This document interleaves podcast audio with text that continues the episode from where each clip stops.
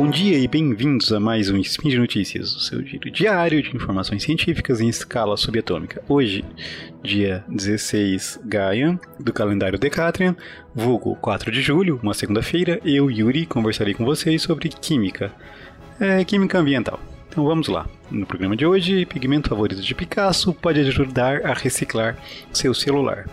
E teias de aranha com microplástico. Speed Notícias.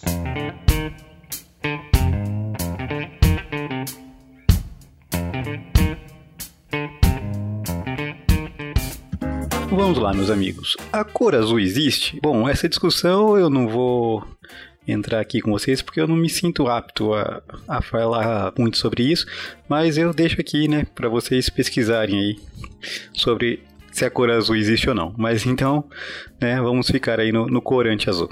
É, no Egito existia um corante conhecido como azul egípcio, e esse corante foi usado por muito tempo né, no Antigo Egito. Depois, os romanos é, usavam esse mesmo corante, chamavam ele de cerúleo ou algo assim. Mas com a queda do Império Romano, a receita desse pigmento meio que se perdeu. A gente sabe né, mais ou menos do que ele era feito, mas exatamente como ele era produzido a gente não sabe bem, né, como os egípcios e os romanos faziam esse corante. Mas tudo bem. Depois de perder essa receita, né, o único recurso disponível para atingir algo de azul era o índigo, que tem uma origem vegetal, né, extraído de espécies do gênero indigo, indigófera, e o lápis azuli, que é uma rocha de cor azul. Bom, até surgiu o azul da Prússia, né, que foi o primeiro corante azul sintético moderno que a gente tem conhecimento, né?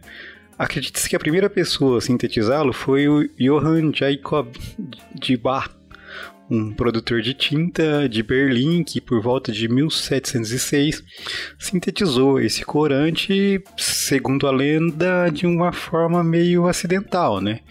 Ele tava, queria produzir um corante vermelho, mas um dos reagentes que ele usava, um desses, dos ingredientes que ele empregava para produzir esse pigmento vermelho, estaria contaminado com sangue, né? Sangue porque ele estaria com um ferimento na mão e aí é, tinha ali traços de sangue em um dos reagentes e esse sangue levou a, a formação de ferro cianeto de ferro que tem a cor azul, né?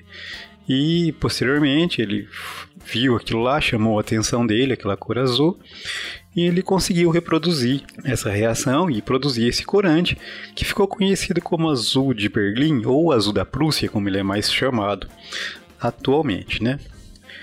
Esse corante não foi amplamente utilizado, né? E diversos artistas usaram muito esse corante. A gente pode citar aí quadros do Van Gogh que empregaram que empregam, né, empregaram né, o azul da Prússia, e o Picasso, né, o Picasso, inclusive, existe né, a fase azul né, do Picasso, com obras com diversas obras. Bom, também não sou a melhor pessoa para falar de arte, né? E por que, que eu fiquei aqui falando sobre pigmento e sobre a cor azul? É que recentemente foi publicado na Scientific Reports um trabalho mostrando que o azul da Prússia, esse corante, pode ser utilizado na recuperação de metais, né? O azul da Prússia ele já é usado no tratamento de contaminação por metal pesado, né? Por exemplo, quando teve aquele tsunami lá em Fukushima, que teve todo aquele desastre nuclear, é, foi usado o azul da Prússia para remover o césio do solo ali na região da usina de Fukushima após o tsunami lá de 2011, né? Uh, e o que esse trabalho recente mostrou é que essa capacidade de capturar metais pode ser usada, por exemplo, para tratar é, lixo nuclear. Lixo nuclear em que sentido, né? O, após né, a utilização dos, do combustível nuclear nas usinas nucleares, uh, esse, esse combustível, esse material, uh, esse lixo nuclear ele é tratado de forma a recuperar o urânio o plutônio que ainda tem ali, para que esse urânio e esse plutônio possa voltar a ser utilizado como combustível e ainda fica um monte de metais ali numa sopa uh, radioativa, vamos chamar assim, né?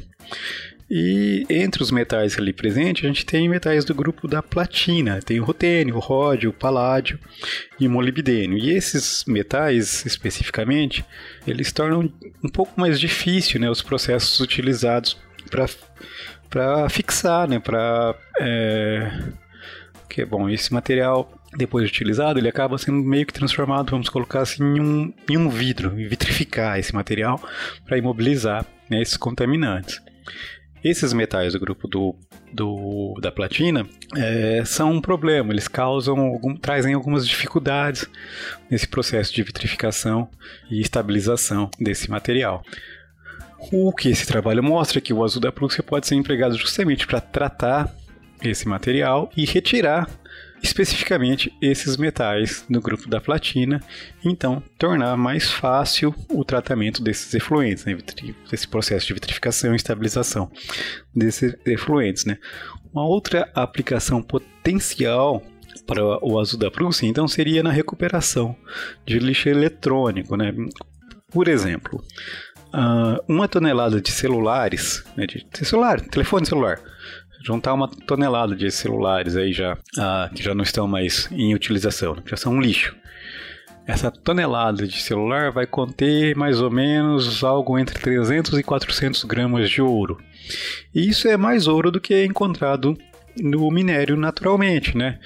Uh, que já é empregado na mineração de ouro, que é considerado viável para mineração de ouro. E o azul da Prússia pode ser empregado também para capturar esse ouro, absorver esse ouro e tornar então esse recuperar, possibilitar a recuperação desse ouro e fabricar novos aparelhos, novos produtos a partir disso. Né? Então, fica aqui, meus amigos, uma uma, uma curiosidade para vocês, né? Um corante produzido originalmente de forma acidental, lá no século XVIII, é uma potencial solução para um problema que a gente enfrenta hoje, né? Com todo o lixo eletrônico que a gente produz e os rejeitos das usinas nucleares. A segunda notícia que eu trago aqui para conversar com vocês, né, um outro artigo também publicado recentemente, é, fala sobre microplásticos. Microplásticos a gente já conversou muitas vezes, né? E os microplásticos estão em todos os lugares e esse trabalho vai mostrar justamente isso, né? Bom, microplástico é fruto da degradação de material plástico, a gente vai ter partículas muito pequenas de plásticos, que a gente chama, de modo geral, de microplásticos.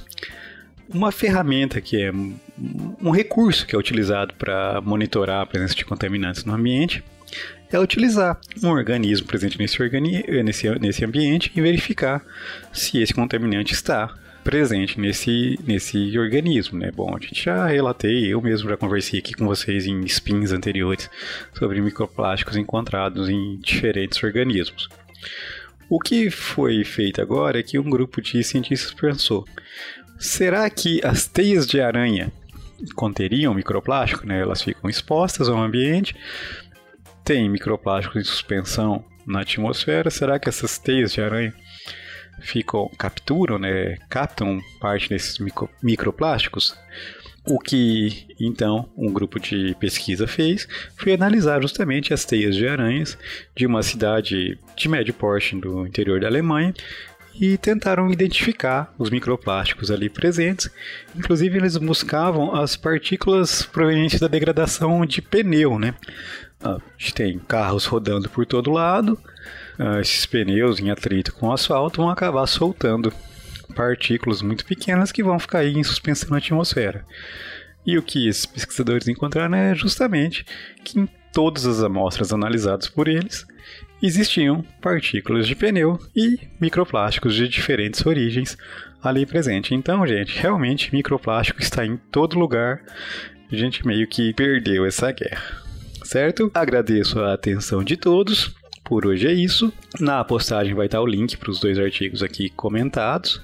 É, os convido a entrarem, darem uma olhada nesse material e, se possível, deixar lá uma sugestão para um, um episódio futuro um, ou qualquer mensagem que queiram deixar aí pra gente. Lembro ainda que esse podcast só é possível acontecer por conta do seu apoio ao patronato do SciCast e se ainda não é um patrono, considere essa possibilidade. Um forte abraço e até amanhã.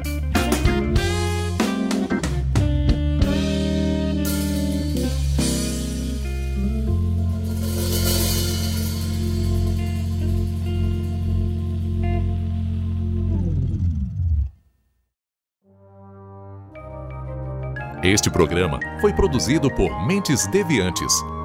deviante.com.br